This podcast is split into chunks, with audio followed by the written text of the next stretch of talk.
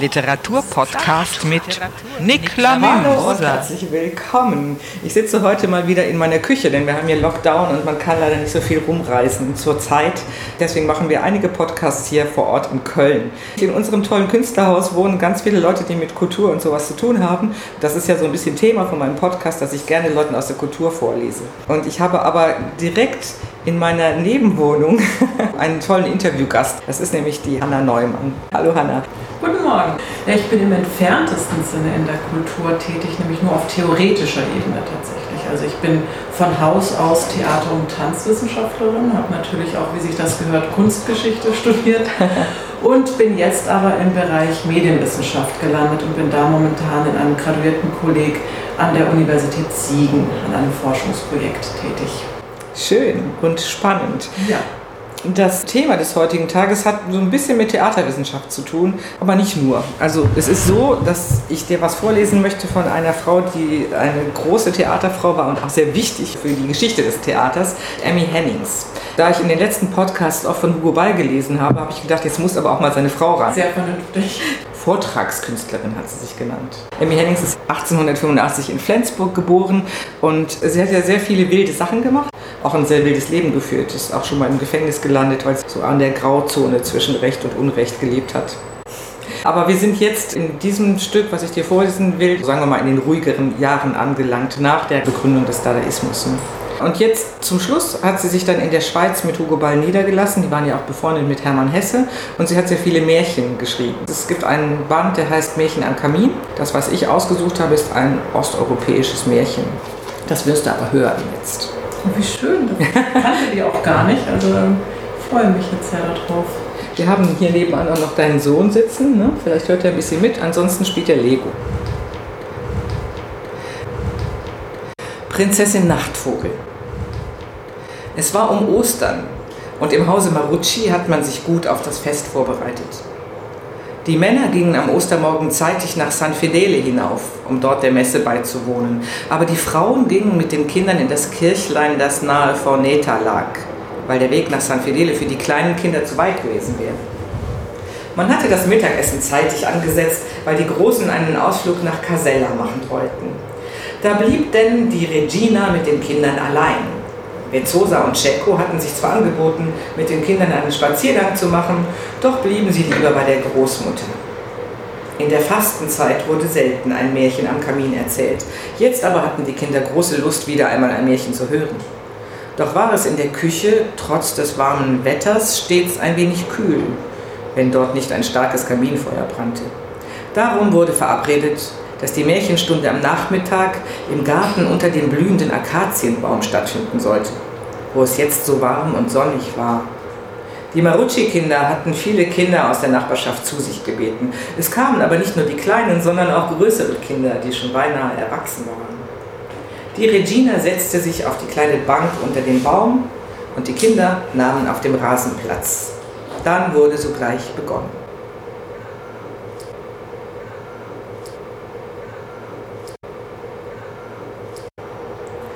Vor vielen Jahren lebte in Serbien ein Fürst aus sehr vornehmem Geschlecht, der zwar bei manchen im Rufe eines Raubritters stand, doch tat dies seinem Ansehen keinen Abbruch. Der Fürst nun besaß eine Tochter, die über die Maßen schön war, aber leider auch ein wenig unsolide. Sie zerriss nämlich jede Nacht ein schönes Sammetkleid und ein paar weiße Seitenschuhe, die am Morgen wie kleine gestrandete Boote halb unter Bett lagen, während das Kleid in Fetzen zerstreut sich am Boden umhertrieb. Dass der Fürst mit solcher Ordnung nicht einverstanden sein konnte, wird man ihm nachfühlen können. Die Schneiderin, die täglich ein neues Kleid nähen musste, kam niemals dazu, auch für andere Leute eine Bluse oder ein Röcklein zu nähen. Sie hatte 365 Kleider im Jahr zu nähen.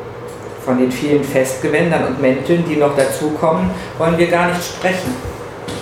Zur Anprobe kam die feine Kundin niemals, was freilich auch nicht nötig war, weil die Schneiderin Maß und Geschmack der Prinzessin auswendig kannte. Doch die ewige Schneiderei für immer dieselbe Person wurde langweilig. Und da verlangte die Schneiderin vom Fürsten so viel Lohn, dass er nicht mehr wusste, wie er die hohen Kleiderrechnungen seiner Tochter bezahlen sollte. Der Schuhmacher machte es genau wie die Schneiderin, doch hatten sich die beiden nicht miteinander verabredet. Jeder sorgte für sich und damit basta.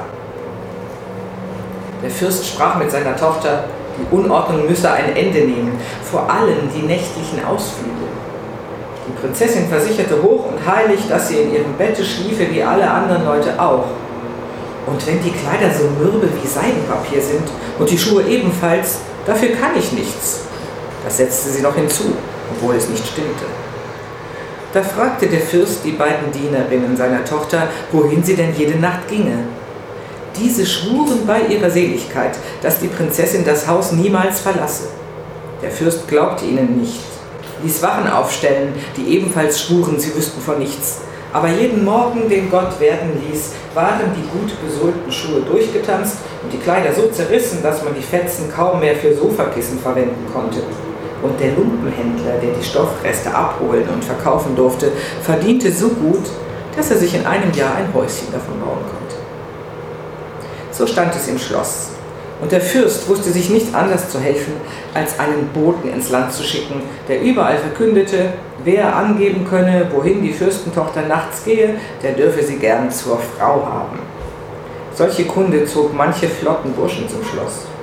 Das Einzige aber, was in Erfahrung gebracht wurde, dass die Prinzessin sich in der Abendstunde putzte und dann verschwand, nützte so viel wie nichts. Die Burschen trieben sich ein paar Tage in der Schlossgegend herum. Da sie aber nichts herausbrachten über den nächtlichen Verbleib der Prinzessin, zogen sie bald wieder ab. Schließlich machte sich ein junger Mann namens Simeonowitsch auf den Weg. Doch weil der Name so lang ist und wir ohnehin so viel von ihm zu erzählen haben, wollen wir ihn kurzweg Simon nennen. Ja, Simon also hatte nichts Besseres zu tun, als sein Glück zu versuchen. Auf einer Wiese begegneten ihm drei Burschen, die im Begriff standen, sich zu verprügeln. Er sprach sie an und fragte, warum seid ihr so uneinig miteinander? Die Burschen, ohne ihre Prügelei zu unterbrechen, sagten nur, was fragst du uns, wenn du doch nicht mitprügeln willst? Aber so wartet doch einen Augenblick. Es ist nicht ausgeschlossen, dass ich mich am Prügeln beteilige. Ich will nur gerne wissen, wofür. Die Burschen hielten einen Augenblick inne, denn sie sahen wohl, dass Simon ein kräftiger Kerl war, den sie gut brauchen konnten. Sie sagten, wenn du uns beim Prügeln helfen willst, soll es uns recht sein. Wir sind drei Brüder und drei Parteien. Wähle, welcher Partei du dich anschließen willst. Schon recht. Aber ich muss doch wissen, warum. Warum? Du bist ein langweiliger Peter mit deinen überflüssigen Fragen. Wir haben keine Zeit darauf zu antworten. Du siehst doch, dass wir beim Prügeln sind. Nachher können wir immer noch darüber sprechen, wofür, warum, weswegen und wieso. Also, zu wem von uns dreien willst du? Mir ist alles dreierlei. Zu allen dreien gleichzeitig will ich. Aber erweist mir den Gefallen und sagt mir, um was ihr streitet. Ich will euch helfen und keine Entschädigung dafür verlangen. Tja, das fehlte auch noch, sagte der eine. Und der andere sagte, wir streiten um unser Erbe. Während der dritte meinte, nicht wahr, wir sind doch im Recht, du stehst doch auf meiner Seite, nicht wahr? Nein, ich will's mit euch allen dreien halten oder mit niemandem, erklärte Simon. Da ergriff der älteste von ihnen das Wort. Wir sind drei Brüder und haben von unserem verstorbenen Vater drei Dinge geerbt. Einen Knüppel, eine Mütze und einen Teppich. Wir sind jetzt wegen der Verteilung uneins geworden. Simon lachte, das sind aber sanfte Sorgen. Wegen solcher Kleinigkeiten streitet ihr. Das sind durchaus keine Kleinigkeiten. Mit dem Stock kann man Granit und Eisen durchschlagen. Setzt man die Mütze auf den Kopf, wird man unsichtbar. Und wenn sich einer auf den Teppich setzt, gelangt er sofort, wohin es ihn gelüstet. Das ist freilich etwas anderes, wenn es sich so verhält, musste Simon zugeben. Ich fürchte, ihr werdet euch schwer einig werden. Bedenkt, die Prügelei wird euch kaum zu einer friedlichen Einigung bringen. Seid vernünftig, lasst ab von der Keilerei, die euch nur geschwollene Augen und Rippenschmerzen einbringt, sonst nichts. Wenn es euch recht ist, will ich alles zum Besten für euch einrichten. Ich schwöre euch, der eine wird den anderen nicht zu beneiden brauchen, wenn ihr mich zu eurem Schiedsrichter erwählt. Seid ihr einverstanden? Sag, wie es zu machen ist, schwören kannst du übermorgen. Also gut so. Geht ihr mal alle drei auf den Berg dort, auf diesen kleinen Hügel, den wir da vor uns sehen. Dort oben stellt ihr euch nebeneinander auf. Wenn ich euch mit der Hand zuwinke, lauft ihr los und wer zuerst bei mir ankommt, dem gebe ich den Teppich. Wer als Zweiter ankommt, erhält von mir die Kappe und wer zuletzt ankommt, dem überreiche ich den Stock. Wie denkt ihr darüber? Die Brüder überlegten sich den Vorschlag eine Weile, einigten sich und da sie Simon für einen grundehrlichen Burschen hielten, legten sie ihm das Vatererbe zu Füßen und kletterten zusammen den Hügel hinan. Kaum aber hatten sie Simon den Rücken gekehrt, als dieser auch schon die Mütze auf den Kopf setzte, die ihm wie angegossen saß und ihn unsichtbar machte, dann setzte er sich auf den Teppich, nahm den Stock in die Hand wünschte sich aufs Schloss und flog sofort über die Köpfe der drei Brüder hinweg. Doch sahen ihn diese nicht, wie er von oben herab fröhlich auf sie zuwinkte. Beim Schloss angelangt, nahm Simon die Mütze vom Kopf und steckte sie in die Tasche. Seinen Reiseteppich rollte er zusammen und versorgte diesen in der zweiten Tasche, während er den Stock in der Hand behielt. So ließ er sich vor den Fürsten führen, dem er mitteilte, er wünsche, dessen Tochter zu beaufsichtigen. Bitte sehr, bitte sehr, sagte der Fürst und gab mit Vergnügen die Erlaubnis. Er wies Simon ein Zimmer an im selben Stockwerk, in dem die Prinzessin wohnte. Es wurde ihm auch die Türe zu ihrem Schlafraume gezeigt, damit er allenfalls Bescheid wisse. Zumal dem Fürsten sehr viel daran lag, hinter das Geheimnis seiner Tochter zu kommen, war er ganz besonders höflich mit Simon und wünschte ihm, er möge sich im Schlosse wie zu Hause fühlen. Indessen fand Simon es hier in seinem hübschen Zimmer viel schöner als daheim, wo er in einem niedrigen Gelass auf schmalem, hartem Feldbett schlief, während er im Schlosse ein prächtiges Lager vorfand, auf dem es sich bis gegen Mitternacht herrlich schlief. Dann aber wurde er hellwach, besann sich auf sein Unternehmen, stand rasch vom Bette auf, wusch sich und kleidete sich eilends an. Dann setzte er sein Tarnkäppchen auf, blieb wartend neben der Tür der Prinzessin und konnte unsichtbar auf alles acht geben, was geschehen würde. So gegen ein Uhr in der Nacht, als das ganze Schloss im tiefsten Schlafe lag, öffnete sich leise die Türe und die Prinzessin kam heraus, schön wie eine Venus, im luftblauen Sammetkleide mit kleinen Silbersternen besät. Vor der Tür guckte sie noch einmal nach oben und einmal nach unten, ob auch niemand sie beobachte und huschte dann lautlos wie ein Schatten ins Freie. Simon setzte sich auf den Teppich und wünschte sich, neben der Prinzessin zu bleiben. Sie schwebte nur so dahin und der Bursche immer hintendrein. So kam man an eine Blumenwiese. Da sprach die Prinzessin: Blümlein, macht Platz, dass ich durchgehen kann. Die Blumen neigten sich gehorsam auseinander und die Prinzessin konnte durchgehen, ohne auch nur ein Blümchen zu zertreten. Simon aber pflückte sich ein paar Himmelsschlüssel und ein paar Vergissmeinnicht und steckte sie in seine Tasche. Da begannen die Blumen zu sprechen. Prinzessin, bis jetzt bist du gut durch die Wiese gekommen, hast uns nie verletzt. Heute Nacht aber. Die Prinzessin erschrak, wusste nicht recht, was die Blumen besagen wollten und sah sich um. Aber da sie nichts bemerkte, ging sie wieder beruhigt ihres Weges weiter. Als sie an einen Weinberg kam, sagte sie, Reben macht Platz, dass ich durchgehen kann. Sogleich bogen sich die Zweige zur Seite und die Prinzessin konnte ungehindert durch den Weinberg gehen. Simon aber, der die Trauben nicht blau, sondern golden leuchten sah, pflückte sich eine und verbarg sie in seinem Kleide. Da begann der Weinberg zu sprechen. Prinzessin, bis jetzt hast du keine Rebe verletzt. Heute Nacht aber. Was war das nur? Die Prinzessin blickte sich überall um, aber weil kein Mensch zu erblicken war, ging sie ruhig weiter. Da kam sie bald an ein Meer, in dem die Wellen recht hoch gingen. Die Prinzessin sagte, Meer schafft Platz, damit ich hindurchgehen kann. Da wurden die Wellen sanft, neigten sich zur Seite, sodass die Prinzessin trockenen Fußes hindurchgehen konnte wie über ein Feld. Simon aber hob eine siebenfarbene schöne Muschel auf sowie ein Korallenzweiglein, an dem ein niedliches Seepferdchen hing, das nicht größer war als ein kleiner Finger. Ferner fand er noch ein glitzerndes Seesternlein, das aus klaren Perlen bestand. Dies alles steckte er sich in die Tasche, aber das Meer begann sogleich zu sprechen. Prinzessin, bis jetzt bist du durch mich hindurchgegangen und ich habe nichts von meinen Schätzen verloren. Heute Nacht aber. Da wurde die Prinzessin sehr unruhig, sah über das weite Wellenmeer doch nirgends war ein Schiff zu sehen, und am Himmel standen schimmernd die Sterne in vollkommener Unschuld. Da dachte die Prinzessin, das Meer wird sich geirrt haben und ging ruhig weiter, Simon auf dem Teppich immer hinter ihr. Als sie am Ufer angelangt waren, lag ein wundersamer Garten da, in dem die herrlichsten Blumen blühten, Magnolien und Flieder, Lilien und Rosen und dazwischen die schönsten Obstbäume, die voller Früchte hingen, von denen Simon freilich nichts mehr anrührte.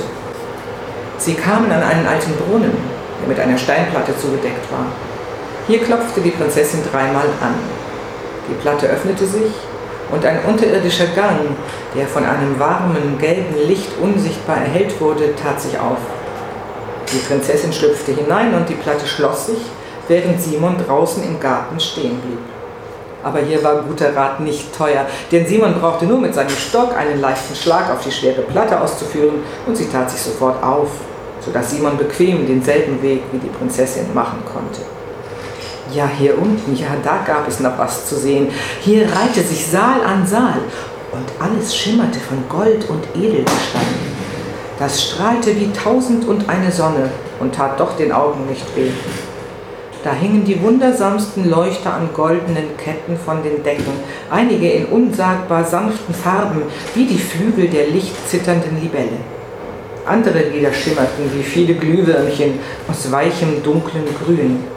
Doch war dies Grün kein Moos, sondern ein besonderer Stein von traumhaft weicher, grünlicher Farbe, die an sich Leuchtkraft zu besitzen schien. Simon war von diesem Augenblick so hingenommen, dass er die Prinzessin darüber vergaß. Der Palast war voll von Menschen, die in langen Seidengewändern auf und ab rauschten oder an gedeckten Tischen saßen und sich an auserlesenen Speisen und Weinen gütlich taten. Du lieber Gott, dachte Simon, hier sieht ja jeder Diener vornehm wie ein Baron aus. Und wie gut ist es doch, dass ich hier unsichtbar bin. Tja, das war schon gut, denn er passte gar wenig in diese Gesellschaft. Es waren nämlich alles Zauberer und Zauberinnen, die hier versammelt waren. Oder solche, die es werden wollten. Jedenfalls wurde nur von der Zauberei gesprochen und was mit dieser Kunst zusammenhängt. In jenem Saal, wo besonders köstliche Speisen aufgestellt waren, befand sich die Prinzessin nicht. Simon jedoch, der Hunger verspürte, konnte sich unbemerkt und unsichtbar leicht ein paar Leckerbissen ergatten. Er suchte sich Tische aus, an denen zufällig niemand saß, damit nicht etwa entdeckt wurde, wenn plötzlich einige Speisen fehlten. Es gab jedoch so reichlich von allem, dass Simon sich in angenehmer Verlegenheit befand und nicht wusste, ob er lieber von den herrlichen Früchten oder von den belegten Butterbroten nehmen sollte. Er gönnte sich von beiden, und alles schien einzuladen, nimm und iss. Er kostete noch ein paar Lachsbrötchen und wäre auch ohne das Vorbild der Zauberer dahinter gekommen, dass man zu Fischen besser weißen Wein trinkt. Es gab ja nicht nur an Speisen, sondern auch an Weinen eine höchst gefällige Auswahl. Simon nahm sich zum Andenken an diese gute Mahlzeit einen goldenen Becher mit. Es war ja für die Zauberer eine Kleinigkeit, sich einen neuen Goldbecher zu zaubern, falls unter den vielen der eine zierliche Becher ihnen fehlen sollte. Die Musik ließ alles vergessen. Ein himmlisches Geigenspiel in hellbraun drang an sein Ohr. Eine Sängerin begann ein Lied zu singen, das Lied des Versunkenen. Doch befand man sich dabei in reizender Verlegenheit, da man über die entzückende Musik die Worte und über die wundersamen Worte die Musik vergessen konnte. Es schien ein singender Hauch aus den Wänden zu dringen. Es war, als umarmten die Klänge einander. Die Sängerin begann einen hohen Ton leise anzusetzen, ließ ihn anschwellen, stärker werden, und der Klang wurde zur Knospe, die sich zärtlich erschließt. Oh, eine Rose, eine erblühte Rose, wie zauberhaft war das. So stand Simon lauschend im Saal, als er plötzlich an der Tür einen bildschönen jungen Mann erblickte. Der war hoch und schlank gewachsen, hatte blauschwarzes Haar und dunkle Augen, die wie eine unergründlich tiefe Nacht aus Sammet waren. Du lieber Himmel, die Augen von diesem Manne sind so schön, dass man einzig und allein von diesen Augen müsste leben können. So dachte sich Simon und verlor sich zage im Wunsche, ähnliche Augen zu besitzen. Es war der Sohn des Königs der Zauberer, der hier wartend an der Tür stand. Da kam die Prinzessin Nachtvogel aus einem anderen Saale durch die weit geöffneten Flügeltüren herein, schwebend durch den Raum und zu diesem bildschönen jungen Mann hin, der ihr glücklich zulächelte, das luftblaue Mädchen an der Hand nahm und mit ihr zu tanzen begann. Der Saal verwandelte sich. Das Licht wurde weicher, gedämpfter, floss in breiten, doch immer langsam wechselnden Farbenstrahlen von der Decke herab, die vielen tanzenden Paare beleuchtend. Simon, der die Prinzessin und ihren schönen Tänzer nicht aus den Augen lassen mochte, sah das luftblaue Kleid in die verschiedensten Farben getaucht. Es schimmerte Veilchenfarben, dann wieder war es wie in einen Sonnenuntergang gehüllt, rötlich erglühend. Dann wieder spielte ein warmes Gelb darüber, ein kühles Blau, ein geheimnisvolles Grün. Die Musik schien aus den Wänden zu strömen, und blickte man zu den Wänden aus mattem Elfenbein, spiegelte sich hier das Fest noch einmal, noch weicher, feierlicher, in den sanftesten Farben. Der Reigen begann langsam, und die Tanzenden bewegten sich wie in einer Harfendämmerung, schwebend leicht. So ging es stundenlang, und Simon wurde nicht müde, sich dieses seltsame Schauspiel anzusehen. Als es gegen Morgen ging, wurden Tanz und Musik leidenschaftlicher, und Simon sah, wie wild die Prinzessin sich drehte und wie ihr die Kleider zerrissen, da sich alle Tanzenden mit großer Heftigkeit bewegten, obwohl man keinen anderen Laut als die Musik der Geigen und Flöten vernahm. Nach einem stundenlangen Rausch begann sich eine Auflösung bemerkbar zu machen, die ähnlich dem Anfang war. Doch die zögernden Bewegungen der Tanzenden waren nur die selige Erschöpfung. Noch klangen die Flöten zärtlich und eindringlicher. Dann aber machte plötzlich ein greller Hahnenschrei allem ein jähes Ende. Die Musik verstummte und die Festgesellschaft ging rasch auseinander und war jetzt nirgends mehr zu erblicken. Nur die Prinzessin und der Sohn des großen Zauberers blieben bis zum Schluss. Ach, ich glaube nur an Nächte, sagte sie zu ihm und sah ihn an. Da küsste er sie auf den Mund und ging dann mit ihr langsam dem Ausgang zu. Hier blieben sie noch eine Weile stehen und das war dann der Abschied bis zum nächsten Abend. Der Sohn des Zauberers blieb im Schlosse zurück, aber die Prinzessin nahm ihren Weg durch den unterirdischen Gang und mit ihr Simon. Auf dem Rückwege jedoch sprach weder das Meer noch der Weinberg, weil Simon nicht mehr daran dachte, Seesterne aufzuheben, noch Trauben abzupflücken. Und auch die Wiese war zufrieden, weil sie ihre Blumen behalten durfte.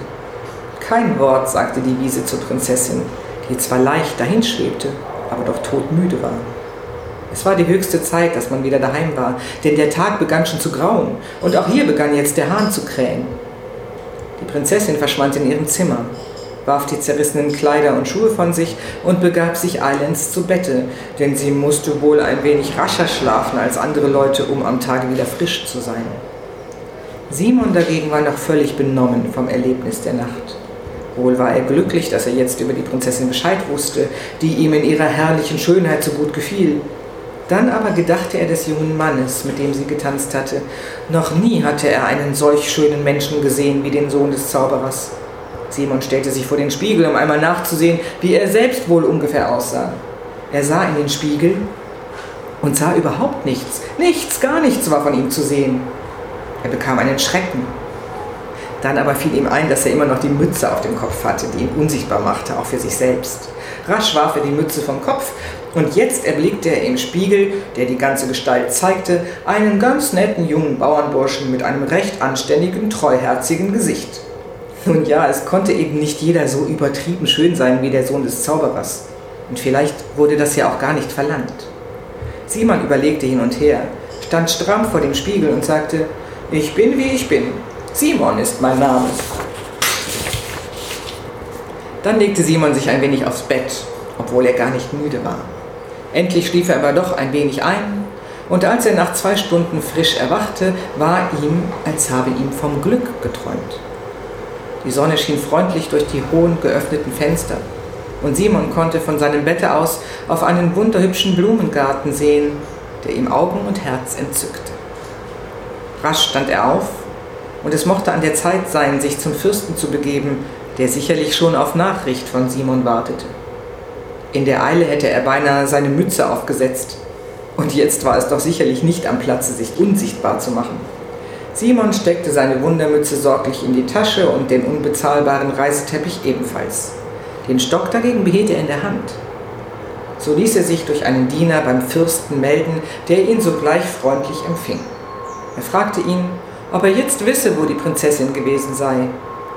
Da gab Simon ausführlichen Bericht über alles, was uns bekannt ist, und erzählte von Anfang bis Ende über die Erlebnisse der Nacht. Der Fürst ersuchte Simon, in ein Nebenzimmer zu treten, da er zunächst allein mit der Prinzessin sprechen wollte. Er hatte schon vernommen, dass das luftblaue Sammetkleid und die weißen Seidenschuhe sich in beklagenswertem Zustande befanden. Der Fürst ließ seine Tochter kommen, die in einem sonnengelben Morgengewand, das mit Sommervögeln bestickt war, vor ihrem Vater erschien. Er fragte sie, Wo bist du gewesen? Nirgends, antwortete sie. Da rief der Fürst Simon herbei, er möge seiner Tochter die Wahrheit ins Gesicht sagen. Da erzählte Simon der Prinzessin alle Einzelheiten, und nicht genug damit holte er zum Beweise Trauben, Korallenzweige, Seepferdchen und Goldbecher aus seiner Tasche hervor. Da wurde die Prinzessin bleich und schämte sich sehr. Ach, deswegen waren das Meer, der Weinberg und die Wiese mit mir unzufrieden. Ja, deswegen, sprach der Vater streng, und auch ich werde unzufrieden mit dir sein, wenn du nicht diesen Burschen zum Manne nimmst, da ich es ihm versprochen habe. Die Prinzessin geriet in Verlegenheit und stammelte, ach, ich hätte gerne einen jungen Zauberer zum Manne genommen. Oh, wenn es weiter nichts ist, was ihr wünschet, ein wenig zaubern kann ich auch, und wenn es euch Vergnügen macht, will ich es euch beweisen, sagte Simon.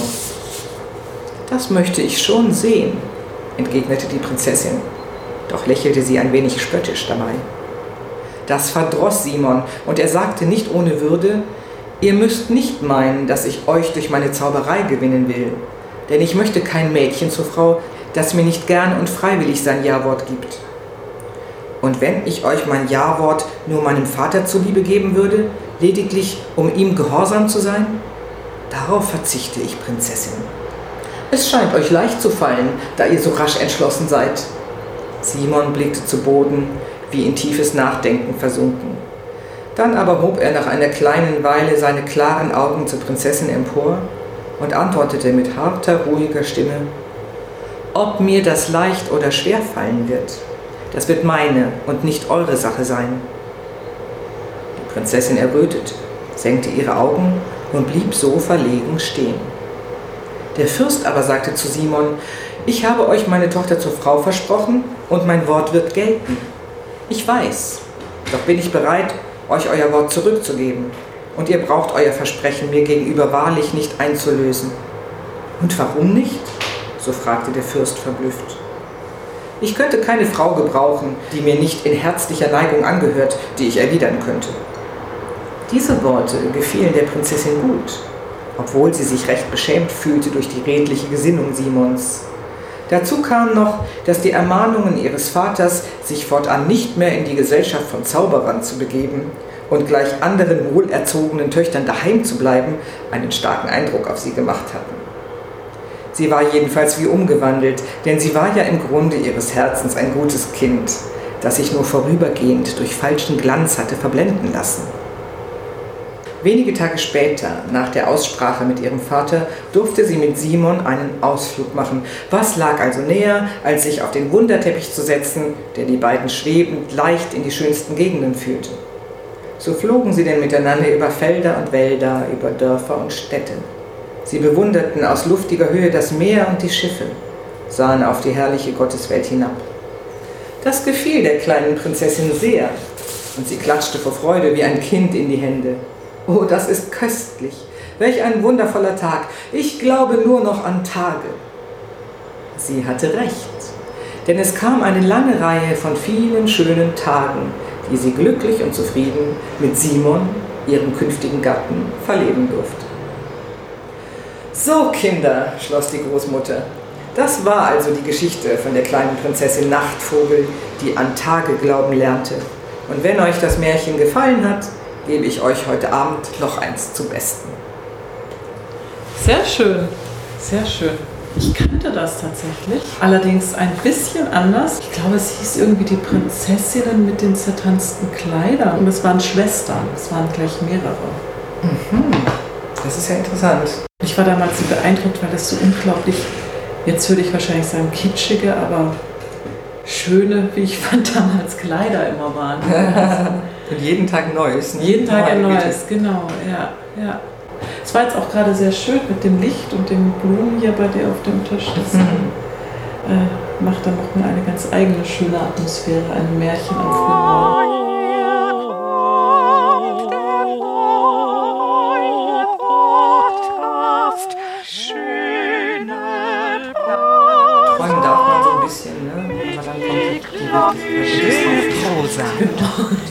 Literaturpodcast mit Nick Lamüs. Ich meine, das war jetzt ja ein wirklich schönes Märchen. Ich meine, die gibt es ja auch, diese, die dann eher so zum Träumen einladen.